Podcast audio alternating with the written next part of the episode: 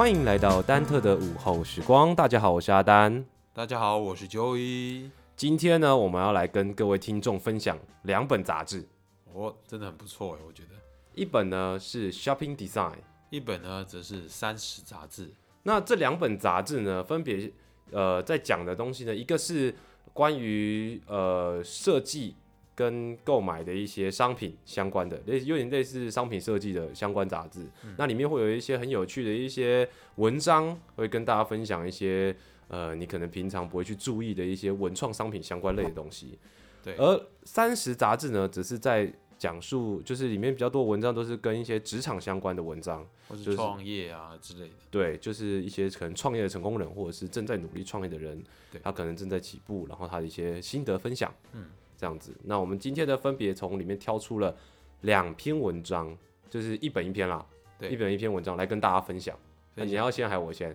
啊，我们就让我们的丹丹特先好了。好，那我先的话，那我我分享的呢是 Shopping Design 里面的这这个蛮有趣的哦。这一部这一本是二零一五年的杂志哦，在呃一月一月的一月份的，呃第七十四号刊。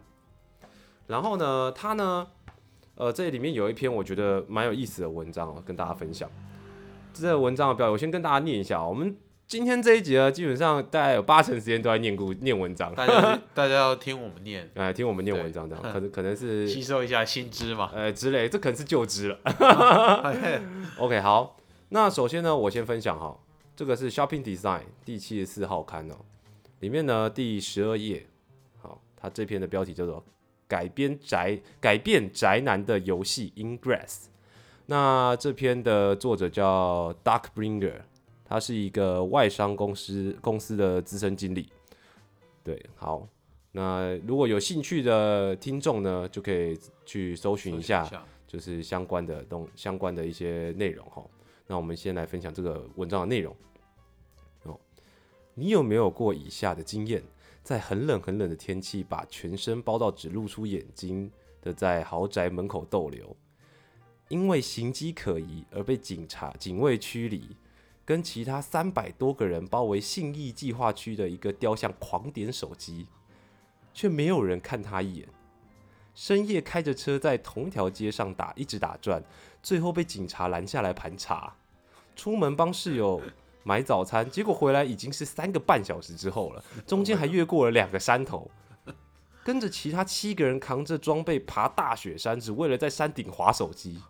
好不容易等到了绿灯，横越南京东路的人行道，过了一半又急急忙忙的转转头往回走。如果没有，恭喜你是个正常人，因为你还没有开始拯救世界。Ingress 是个由 Google 旗下的 NIA 实验室所开发的增强实境游戏。与过去电子游戏最大的不同就是，游戏场景并非由一群熬夜爆肝的宅男设计师所制作的虚拟画面，而是我们生活的真实世界。举凡周遭的历史建筑、庙宇、教堂、公园入口、雕刻壁画、装置艺术、街头涂鸦等等，都可能是游戏中的重要 portal。（括号据点）人类的生活领域有多大，游戏场景就有多大。换句话说，过去存在于真实世界与游戏世界中的那条鸿沟消失了，真实与虚拟的界限也变得更加模糊。身为五年级生的我们，亲眼见识了科技的进步，以及人与游戏间关系的改变。从最早一台机器只能有一种简单游戏的单色手持电玩，到投币的大型街机，然后是单机电脑游戏。二十世纪末风起云涌的 MMORPG，如今简单轻松的手机游戏。每一类型游戏的出现，都宣告了另外一种生活形式的开始。有几个目标是尼亚在开发这款游戏时希望达成的：第一，让玩家离开他的沙发；第二，让玩家多了解他的周遭环境；第三，让玩家多与其他人接触。多年以来，游戏玩家都被视为是没有生活、没有社交的血居宅男，但尼亚希望改变这个现象。第一步，也是这游戏最重要的精神，就是让玩家们站起来，离开沙发，走出去。只有当你离开客厅，你才知道外面的世界有多宽广。因为游戏限制你只能对所在位置方圆四十公尺内的 portal 做动作。启蒙君 Enlighten 与抵抗军 Resistance 两大阵营的玩家必须不断的在真实世界里移动，才能占领一个又一个的 portal，获得物资，然后发射出可能长达一千公里的能量线，进而把三条线建构成一个控制面，来拯救世界。这个规则简单，透过全球定位系统进行抢旗游戏，有着超乎意料的魅力，居然可以让台北的某玩家因为不断的走路运动，而在一年内瘦身了二十五公斤。反过来说，这游戏的玩家彼此之间不像传统游戏的胜王败寇，反而像是球队间的团队竞争。跨国、跨州的玩家互动支援也是常态。官方会不断的在世界各地重要的城市举办大型活动，例如二零一五年的八月，在台北的 Helio XM Abnormality，启蒙军就与马来西亚、澳洲与南韩当地玩家合作，盖出了一个横跨太平洋的大三角。而十二月在东京的 Darsana XM Ab Abnormality 不但吸引了来自日本各地超过五千名玩家的逐街巷战，连台湾也有不少玩家特别飞过去参战。三十年前的电子游戏将玩家们从户外锁入了房间内，造就了御宅族的一代。但现在的 Ingress 又将玩家们从室内引到了户外，而我们唯一确定的是，不论中外，无人可以预期接下来十年的游戏产业会走到哪里。但这些设计确实都改变了世界。哇哦，这个游戏听起来有点像 Pokemon Go。这就是重点啦。这个是二零一五年的杂志哦，对也是二零一五年的文章。嗯嗯那 Pokemon Go 呢，则是在二零一六年上市的游戏。哦，其实 Pokemon Go 呢，它就是所谓的大大，我不不知道，应该蛮多听众都玩过 Pokemon Go。那你会发现它很多的点很怪，嗯，是像什么？台湾最多的就是那个电箱啦，对，变电箱，变电箱到处都有变电箱。其实它是呃，它 Pokemon Go 所使用的点哦，都是 Ingress 里面的呃据点。哦，就是他们哦，同一家公司的。对他们都是 Pokemon Go，也是经由尼亚实验室所开发的游戏。那它所呃，也就是说，它尼亚实验室开发了 Ingress 以后，接着后来隔年跟任天堂公司以及宝可梦公司合作推出了 Pokemon Go。哦，原来是这样子。所以你会看到的点基本上都是承袭了呃当初在 Ingress 里面所设置，就是所设置的点。就是它的资料库等于是互相共，先拿来用一下了。呃，但是呃，阿丹不才哈，其实有去抓这个游戏来玩，但是他他必须要升到一个一定的等级，才能够设立新的点。哦哦哦，对，所以然后我记得在前阵子吧，就是 Pokemon Go 已经可以是又又开放设新点了。哦 Pokemon Go 本身开放设新点，并不是哦 Ingress 啊、对，因为 In 呃，因为呃，大家就会觉得说，大部分其实很多玩家会跑到 Ingress，就是以前呐，刚开始玩 Pokemon Go 的时候，我觉得哎、靠，我我我家没有点啊，就别人家门口可能就一个点，每天都可以转，然后每天都有很多宝可以抓，可是为什么我家前面没有点呢？然后就去研究，然后就找 Ingress，然后就下载，然后就为了设一个点在自己家门口，嗯这样这样子。哦，原来是这样子耶。没错，那后来呢，Pokemon Go 在前阵子呢也开放了设新的点。那这个新的点呢有几个条件哦、就是第一个，它必须是装置艺术，对，或者是一些呃人文艺术，或者是一些遗迹遗址，所以它设完以后要等他们审核。他们会审核。哦，他们会看说，哎，这是所以为什么那么多变电箱哦？因为他们可能当初审核都算叫做装饰艺术，因为上面都有彩绘，哦彩绘变电箱，懂吗？哦有这种啊，那我可以再弄。然后或者是嗯以前那时候 Ingress 那时候哦，还有像有些你会看到那种，呃，你有没有看过有人的围墙上面哦会放一些小矮人的陶瓷哦，陶瓷物品，对，然后你会发现 Pokemon Go 里面的那个点就是一个小矮人的陶瓷物品的图案在上那个也图像的，对，因为当初在 Ingress 他肯定就是用那个来申请的，原来如此，认定那个就是。没错，所以它其实就是直接移，就是尼亚实验室就直接将原本 Ingress 的据点呢，直接移植到 Pokemon Go 上面使用。哦他们这样子也省很多力了，说实话，因为他们其实嗯，Ingress 这个游戏就是全球性的游戏，所以你一开打开游戏的时候，是用手机打开的，它是一个手机游戏。一打开的时候，就会跑出世界的地球的地图，地地球在中间这样嗯转一圈，然后定位到你的点，然后之后你就会看，你就会看到呃整个地球什么，它总共就是刚刚说的嘛，抵抗军跟两个军两个军队嘛一个叫抵抗军，另外叫做蓝跟绿呃反抗军，反正就是蓝跟绿，很奇妙啊，真的很有趣。这两个军的有点敏感，这两个军 不是有点敏感，是超级敏感，好不好？这两个军分别是蓝色跟绿色，所以当你开启游戏的时候呢，你就会看到哦，就是整个地球就是被分成蓝色跟绿色，很狂，真的超狂的。当初当初在玩的时候，因为那时候刚好遇到二零二零总统大选，回去玩 一个尴尬，你知道吗？就是哎、诶我原本的账号是蓝色的耶，然后哎、没有，我原本的账号是绿色的，嗯。然后后来我发现，就是附近的蓝就蓝色玩家也很多，绿色玩家也很多，而且重点是很神奇哦。这已经是二零一五年的游戏，而且 Pokemon Go 又在隔年推出，然后已对经这么久了。哦、嗯，你知道这 Ingress 这游戏还有人在玩呢、真的假的？他还有在营运？我，在去年的时候啊，嗯我还我就回回锅嘛，回锅玩这游戏，嗯本来就有在营运了。对对，只要 Pokemon Go 没有倒，我想它应该会 Ingress 会继续营运。然后去年的时候我回锅这游戏，对，然后就我就去站点，嗯哼然后站完点没多久，隔天点又被人家占走了。哦，那就代表有人在移动啊，在玩，就有人还在玩，你懂吗？而且是附近的人，因为每天那个点都一直变，就是你去站完，隔天就被塞站或站回去，你别这样，你大家别这样对，真的非常积极，真的很狂我觉得蛮有趣的哦，嗯，哦。刚刚那个是什么？启蒙军跟抵抗军啊，哦，启蒙军对，跟启蒙军跟抵抗军啊，蛮有意思的这个游戏。那这游戏呢，相对的，它就呃影响了后续的，它确实，我我觉得它确实真的是有影响到整个游戏的一个不同的，那怎么讲？不同的就是游戏的变化了。嗯，谁当初能够想到一个 Pokemon Go 可以让更多的人离开自己的自己家的沙发？对啊，你想想看，当初 Pokemon Go 一出来，哇，满街都是人，就像刚刚提文章提到的、啊，一模一样啊，一群人集中在一个某个某个点上面，然后大家都不看，都不是要看，都没在看啊，都在看手机啊，因为都在抓宝。然后全部人都集中在某个装置艺术前面，但是不看装置艺术，都在抓宝。但是他们到了装置艺术前面，对他们确实到了装开始置艺术前面活络附近的商机了，那这边稍微跟大家介绍一下，就是 Pokemon Go 的部分哦。对，就是 Pokemon Go 呢，一样就是经由刚刚提到的 NIA 实验室所开发。嗯那 Pokemon Go 最初的想法是来自二零一四年愚人节时，Google 与任天堂联合制作的彩蛋精灵宝可梦挑战赛，叫 Pokemon Challenge。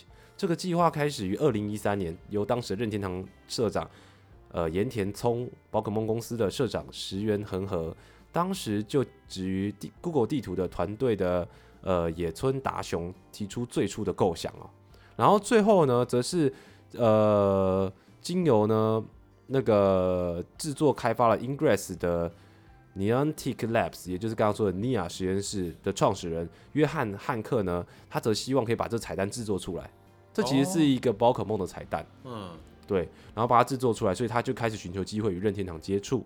哦我知道那个彩蛋的那个，就是在 Google Map 上面会出现对，宝可梦的小符号而已吧？类似那样子。那时候是这样子，对嗯然后呢，则在二零一五年的八月呢，Google 宣布更改公司架构，成立母公司，叫做 Alphabet Inc。然后 Inc。因此前因此前一直作为 Google 子公司的 Neontic Labs 呢，宣布脱离 Google 独立营运，并更名为 Neontic。嗯就是它原本是 NIA 实验室，最后独立出来并叫 NIA 嗯，这样的概念啊。哦，然后最后就正式的发布了宝可梦 Go，嗯因此席卷全球。哇塞，你知道我其实知道 Ingress 不是因为 Pokemon Go，我是因为一个朋友，嗯，因为那时候宝可梦 Go 刚就是上了没多久，对，然后我后来就有反正就是要做毕业制作，认识了一个朋友，他是在专门、他们家专门做衣服的，嗯，然后他们有帮王力宏做过舞台服装，哇塞，太强了吧？就是那个王力宏舞台服装上面那个绣上去的龙的图案，哦，就是他们家做的，哇，非常的厉害。好强啊！然后我那时候认识的这个朋友啊，嗯，他当初就他就是他跟我说提到 Ingress，我才知道这个游戏，哦，要不然你完全都不知道。完全不晓得。那你那时候已经开始玩 Pokemon Go 了吗？呃应该开始了，应该开始。应该开始，嗯，哎、可是开始了吗？现在二零二一年，了对啊。可是是我呃二十四岁的事情，嗯，四年前。毕业了，对啊，已经开始 Pokemon Go 已经开始哦，了，已经开始，那就是那时候就是玩玩 Pokemon Go，对，然后后来我就看那个点，然后结果他就告诉我说，他就跟我分享这个有趣的事情，就是 Pokemon Go 的点就是 Ingress 的点，哦，所以你才对这个游戏产生了好奇，没错。然后进而去把它 download 的。然后后来呢，是后实际上真的有去玩这游戏的主要原因，是因为我们家前面没有 Pokemon Go 的点，就想要去设一个点在我们家门口。哦，你为了这样子做，所以没错，所以就跑去玩结果发现它等级要升很高，然后你要走很多路才有办法。蛮有趣的。我那时候玩坑里常常到处跑啊。对啊，就是骑车，你就发现你就就像刚刚文章说到，就是骑着车，只是没有这次没有那么夸张啦，就是在豪宅前面逗留啊什么，这这太你扯了啦。确定吗？你只是不知道你在豪宅前面逗留啊，也有可能，我只知道我很那时候就是骑摩托车这样把把这样子跑过来又跑过去，跑过来跑过去，嗯在同一条路上来来回回这样，因为就可能同一条路上就很多个点啊，然后就一直站一直站一直站这样。一直站，然后就可以一直拿积分。没有，你要你要去碰那个点，嗯然后就可以取得物资，嗯，然后取得物资呢，这个点呢，首先这个点有可能是你的，就是你的军团的，你的军团的，嗯，那也有可能就启蒙军的，也有可能是反抗军的。对，那反正不管他启蒙军还是反抗军，只要他是你敌对的，你就、你一样可以从他身上拿取物资。嗯对，然后你拿到物资了以后呢，其中物资就会有相跟你相应对等级的武器，嗯，你就可以去轰炸他的那个点，哦，然后把把他周遭的防御点塔呢全部炸掉了以后呢，你就可以去占领那个点。嗯嗯嗯嗯，但是前提是那个防御塔，你知道吗？呃，因为你实在太晚入坑了哈，所以那个防御塔旁边的那个那些防御塔的等级哦，就是你可能进去，你刚开始玩，你可能好，你八级，对不对？你有八级的炸弹，非常的厉害，然后就人家防御塔上面的上面的等级呢，都显示十四啊、十五啊、十八啊、二十啊，请问你要怎么打？完全打不动啊！哇，那怎么办？怎么办？就是你每天就一直去打，一直打，一直打，一直打，它就被打下来，迟早。哦，而且它会，它会随着时间哦，然后血量慢慢扣扣扣扣扣扣扣扣，我会，烂啊，对，它会自己会，自己会烂，对自己会烂，要保养。对，所以这其实是一个蛮严格上来说蛮有趣，虽然画面就没有像 Pokemon Go 这么的，精致啊，不说也不说，应该说没那么 Pokemon Go 那么的，要怎么讲，活可爱活泼，对，它那个就很像那种就是有点像是策略地图的那种。对对，有一种有一种那种进入那种呃地球的虚拟世界的那种感觉，嗯很特别。就是你就可以你可以自己想象那种，就是你自己想象啊，你是启蒙军或者是反抗军，然后你踩每个点都都每个它给你的想象的那个空间很空间很大。对，，就是你有没有看过那个创创战记？没有哎，那是电影吗？哦，它是一部电影，嗯是呃讲一个电子游戏，就是街机的，嗯，就是骑摩托车街机的游戏。哦，我我有看过，那是迪士尼的吧？呃，忘记是不是迪士尼？它是就是那个轮就是对对对对对，会放光后面会有光线的，后面有看过，但有看过预告。后面会有光线的、啊，嗯然后你只要光可以拉成线，然后挡住敌人，敌人就爆炸那样子，哦，它那个是这样的对欸，就是有一种像像进到那样的世界的那种感觉。哦，很特别，就是你自己脑补一下，就是会有那种感觉，因为你打开你登录的时候，你就好像是开启了钥匙，开启了门的那种感觉，然后进到你的定位点，嗯嗯，然后周遭都是有点像是整个地图都就是变成数据那种感觉。哦，对，很其实蛮有意思的。如果各位听众的有兴趣，不妨可以去找寻看看 Ingress，I N G R E S S Ingress。对，我想在 App 的商那个商店呢，里面应该还是找得到。应该搜寻得到。对，没错。那如果觉得哎宝可梦有点玩腻了呀，但是又想出去走走的时候，哎，这是一个不错的选择。哎，所以这种类型的游戏只有 Ingress 跟只有 Ingress 跟 Pokemon 哦，Go 哦还有一个我突然想到，嗯我之前有玩过，阴思路也有出一款，你有玩过吗？没有哎，我有去玩过，它它也是类似的，然后僵尸会在地图上到处跑，然后然后你要去点那，个僵尸，然后把它打爆。对，它的玩法我觉得比又跟 Ingress 跟宝可梦不一样，它就真的是拿枪啊或者什么武器比较及时的玩法比较及时的玩法，嗯有点有点掺掺了一点射击游戏的。啊，这种玩法，那个也不错，但是就很像啦，不知道哎、不知道是不是英贵做的，应该不是。可能合作了，呃，哎，没有，我觉得可能 对对对对。那个也蛮有趣的。哦，OK OK，好，那我这篇文章差不多分享到这边。那对各位听众呢，有兴趣的话呢，就是可以去自己去搜寻一下 Ingress。OK 的，哦，那接着让 Joy 来分享一下呃三十杂志。好，那接下来就换我介绍这本《三十》杂志，那这一本三十杂志呢，这个是在二零一三年的三月号，它主要是会讲一些创业呀，或是职业相关的内容。那这一篇是在第三十二页，拼溃创办人严立诶严君庭文创不要急着数豆子。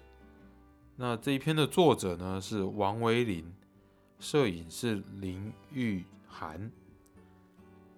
创业充满各种阻碍跟风险，但对于全台最大设计师平台拼溃的创办人 Peter 而言，创业是一种让自己永远保持成长的生活方式。二零一一年，Peter 放弃美国雅虎总部的优渥工作，创办全台最大设计师平台 PinKoi，，透过无远佛界的网络，将台湾设计卖到全世界。目前平台上呢，拥有一万多个设计产品，近七千名设计师，五万件生活日用商品的设计。与去年同期相比，获利翻了五倍以上。身为创业家，Peter 除了要让 Pinkoi 的流量及销售业绩不断成长，另一个重要的任务就是协助平台上的合作设计师建立自己的品牌。在这个过程中，Pinter 观察到，想要创业成功，你需要建立三个关键的心态：一。品牌的高度，看经营的气度。一个独立的设计师可以把品牌卖到全世界吗？一个人会说很困难，但是拼溃会说 Why not？台湾人有一种狭隘的岛国心态，很怕走出去。Peter 直言，这个心态阻碍了设计师将产品销售到全世界的企图心。曾经有设计师慌张的跟拼溃求救。原来是有香港的客人想要下订单，明明值得高兴，为什么设计师却仿佛遇到了世界末日？因为他不知道国际运费要怎么报价。其实寄到香港的运费只要九十至一百二十元台币，而且隔天就会收到。但设计师却根本不知道该怎么去调查比跟比较运费，运费多寡常常是外国客人下单的关键。但是在台湾却有个奇特现象：如果寄到美国的运费在两百到三百元台币之间，设计师就会直接将运费定为三百元。乍看之下，设计师可以避开自行吸收运费的风险，但运费三百，消费者能接受吗？在国际市场竞有竞争力吗？答案是否定的。有时吃亏反而是占便宜。牺牲一些运费，却能换来更多的国际曝光及国际买家。Peter 建议台湾创业家在思考时要更长更远，不要太拘泥于细节，因为品牌经营的气度决定了你品牌的长度。若创业者过分的保护自己，也就封锁了自己品牌的成长空间。二，获利的价值。不要急着数豆子。经营一个品牌有太多意想不到的细节，例如想要让消费者在二十四小时之内拿到产品，消费者几点之前要下单，配合你物流的时间几点要收件，背后牵扯到复杂的计算，一般的设计师根本没有想的那么周全。找到对的合作伙伴，才能专心做自己擅长的事。Peter 说，在拼溃的平台上，有设计师月入十到三十万台币。关键就在于他们只要做自己擅长的事，透过与平台的合作来减轻销税的行政工作。虽然要付出十 percent 的手续费，但是却换来可以更多专心设计的时间。当然，也有设计师不愿意被平台抽手续费。宁愿什么事都自己来，我称他们是数豆人，一直在数着自己的有几颗豆子。Peter 说，就像美国记忆体大长 Kingston 创办人杜季川年轻创业时，总是会算得很清楚，若是跟别人合作，要付出多少颗豆子，但是他的伙伴孙大卫却说，不要去算你付出多少豆子，而要去算你当你走完全程身上背了多少袋子。创业者要避免斤斤计较，什么事都想自己做是最好的方式。其实专注最好一件事，找到对的合作伙伴，大家一起互利成长，才能赚满满的豆子。三愿景清楚，决定该跟谁交手。创业一定要有清楚的视野，才不会迷失。宾特认为，每个创业家都要勇于尝试错误，但背后一定要有一个清楚的愿景，才能朝着正确的方向前进。创业至今，Pinkoi 的流量量与营业额呈现倍数的成长，背后的原因就在于它能够从错误中成长。让自己越来越好。去年，Pinkoi 与几个实验体通路合作，本以为可以做到虚实整合，通吃网络与实体通路，没想到平台与实体店面的资料传输、订单整合、进出货等做法完全不同。Pinkoi 付出许多人力及时间成本，却没有明显的效益。这一次的挫折。让 Pinkoi 重新认知到他们的核心与竞争优势，在于用网络网际网络触碰到美国、香港、新加坡及中国，而不是实体通路竞争。而 Pinkoi 每个月也会举办设计师聚会，向设计师说明 Pinkoi 想去哪、怎么去、预计怎么打下国际市场，邀请是设计师加入 Pinkoi 的愿景蓝图。才能朝共同目标继续努力。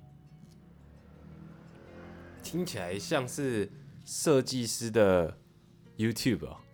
你说这个平台吗？对啊。哦，不是不是，他这个平台，如果各位有看过的话，它是专门在卖一些设计小物的，比如说机壳，设计师自己画的，自己设计的。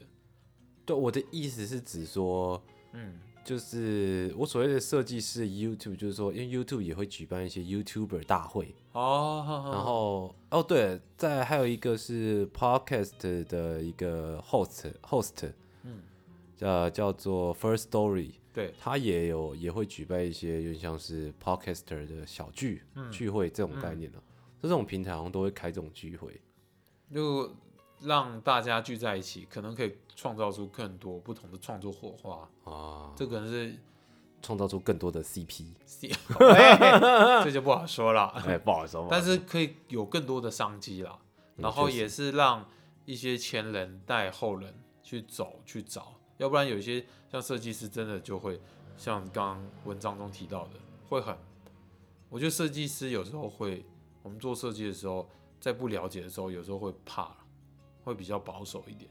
但其实放胆向前走，从错误中学习，可能可以获取到更多的能量，这个是值得去探讨的。这也是 Pinkoi 这个平台想带给设计师的。很多人只想做着设计，但是他这个就是他让大家可以把产品做出来，然后再卖出去，这才能产生钱啊，money。没有啊，可是。设计师，你要把产品做出来，你一定是 Pinko 也没有投资吧？没有投资了，对啊，你得自己有，对啊，自己有资本啊。但是他提提供平台啊，他把你曝光出去，他让你有曝光，提供一个，你到虾皮上面也是曝光啊。应该可能，当然啦，但是虾皮那么多商品。对啦，可是我意思是说，他会让你有个想法，是你我来到 Pinkoi，我就是来买设计师商品。有这种概念的时候，你比如说你去，别人说我想买设计师商品，我就到 Pink，你就会想到就到 Pinkoi 啊。对，就是这种概念，这种连接啦，我觉得是这样的连接。像他在那种礼品的，比如说情人节啊，或者一些节庆的时候，他们也会疯狂打广告。嗯，然后很多我有一些朋友也会都到那上面去买。这些产品啊，那你怎么之前的过节要送礼物都没有推荐这个网站给我们啊？因为它里面很多都是那种，比如说机壳什么的。为什么是机壳之类的啦？我说之类，我因为我很久，我也是有一段时间没去上，不好意思。可是设计师又不仅只会做机壳，因为设计师还有机壳哦。我是我对我那时候对 Pinko 的印象就是那时候很多很多设计师在设计机壳。因为可能比较好，比较好卖，比较好卖，因为跟电竞产业崛起。不是机壳跟电竞产业有什么关系？手机壳，哦，手机壳，要不然你说什么？因为便宜，宜嘛，便宜，然后而且模具一定都有啊。我对啊跟你说，你根本不需要自己开模啊，类似应该是啦，然后而且你印上去就是印刷到机壳上，傻眼。没有啦，我可能对拼拼扣也不够了解，它其实有很多啦，大家可以去上网看一下，真的是很多种很多设计师跟很多产品。它这个我们这个数据已经是二零一三年了，对了，这是二零一三年的，它现在不知道可能有几几十万的，几不一定啊，说明他已经倒店了，没有没有没有没有，他他们很成功啊哦，因为我每年过逢年过节，你都会上去看一下。对都会看到 Google 有投放广告，你看他们就下预算下的很用力。所以，所以他们还是在做手机壳。不不是、欸，他们是在做。我 我知道他们都是设计师产品啊，但设计师很爱做手机壳了。对了，现在没有了，现在可能更多，可能有口罩套啊。这是股票概念。看哪边，当然要看哪边有那个哪边有商机就往哪边去。那现在可能不是口罩套了，这些现在要改疫苗套了。疫苗怎么没有套啊啦开玩笑在那边，我看一下啊，我我偷看一下 Pinkoi 的现在的状态。Pinkoi 设计师商品哦，感觉大家想象中的设计师商品是什么样的呢？我觉得其实对于我来说，设计师商品就是那种，那怎么讲？我想大家可能心里都会有个，都会脑袋里面就会浮现出什么很贵，然后虽然很独特，但是却很贵，贵到爆，然后觉得买了很鸡肋。什么是鸡肋？鸡肋不知道大家知不知道鸡肋是什么啊？鸡肋，我说的不是那个运动的鸡鸡肋，鸡肋是曹操说过的一句话。曹操在某一场战役中，然后他在主帅营里面，对，然后呢，呃，下属就送来了一碗汤，嗯。鸡汤，嗯，然后里面因为他们那时候呃打的不是很好，然后因为打仗嘛，所以吃的也没办法吃到多好。对，那时候属下送来的汤里面呢，就有鸡的肋骨，嗯，哦，然后他就说，因为那场战役他打的他打的有点失败，他就说啊，鸡肋，我猜猜看，食之无味，去之可惜。弃之可啊，惜，弃之可惜就。吃起来没有味道，但丢了也觉得可惜啊。对啊，就是这个啊，哦鸡肋就是这个意思啊、就是这个意思。鸡的肋条啊，鸡的肋骨鸡肋，对吧、但是就是会觉得啊，设计商品就是很贵，然后可能买来很鸡肋，你知道？你这个说法还蛮特别的。就是对啊，买来就觉得。就觉得哎、看他说啊，靠，这感觉超好用的，可是怎么那么贵？然后，然后，然后，因为他，因为你看到价钱了，很贵了，对，你就会想说，我真的用得到吗？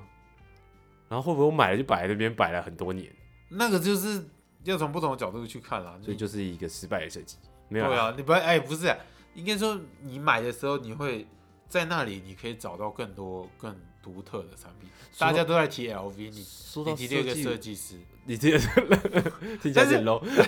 没有啊？他这有一个，他的现在我看到他蛮多产品，他现在还有包包啊或者什么。你看这有个设计师师是该努力了，爱爱酷昂古贵的包包，到现在还在，到如果到现在还在做手机壳，就真的是有点弱了。对啊，没有他很多了，哎、大家不要被我误导了，他其实是很多很多产品。应该说那是二零一三年的报道，对我跟大家讲，它现在有分类了：配件物品、文具卡片、包包提袋、鞋子、袜品、这很吃个人口味，衣着、良品。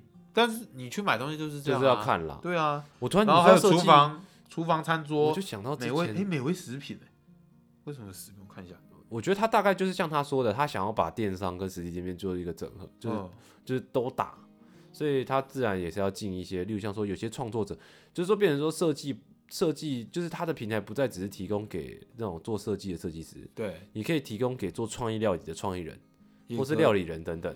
应该是都可以去申请哦。它这个是很有设计感的就是一甜点哎、就是一个，我觉得就是一个平台啦，嗯，就是让你去卖一些你原创的一些相关的产物，产物了，对，让设计很有你个人特有色。设计师有发挥空间，像有些商品，比如说凤梨酥，可能你去买都是一块一块四方形。的，嗯，可是你在拼块买，它每一个都是六角形。的。好像不怎么样。我不我打个比方啦，啊。或是你会让我突然想到，像以前有吃过那种类似凤梨酥的，对。就其实会也差不多，可是它上面会有那种就像招财猫的图的样外形，啊类似啊，就类似像那样的啦。或是它的包装盒很精美，你你送礼的时候不是哦，就是送礼送礼就是可以好好可以考虑一下啦。对，但是它的过是它的价格可能不会就跟一般我们吃的差不多一样，对，嗯但是它就是比较有设计感，啊，所以大家可以去找找看冰我块。我想也是啦，因为毕竟如果真的太贵太多，真的是大家应该很难下手。对啊，所以应该是还好，大家去看了就知道。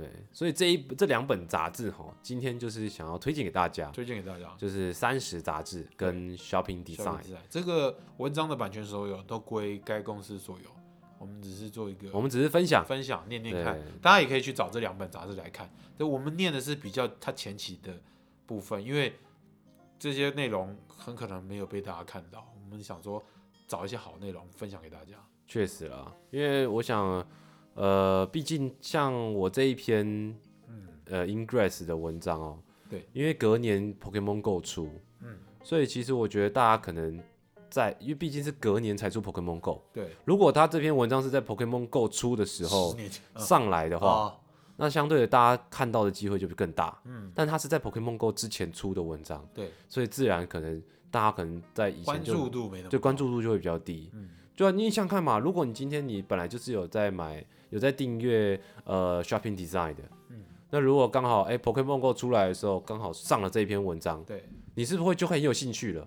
因为同同一家公司啊，嗯，对啊，那所以就在这边把这个文章分享给大家。分享给各位。对，那之后呢，可能会呃一阵子一阵子这样子分享一些不定期的分享一些觉得还不错的文章给大家。对啊，那希望各位听众会喜欢。陪伴大家的午后时光啊，好，那我们这一集呢就到这边，祝大家有个愉快的午后时光，我们下集见，拜拜。大家晚安。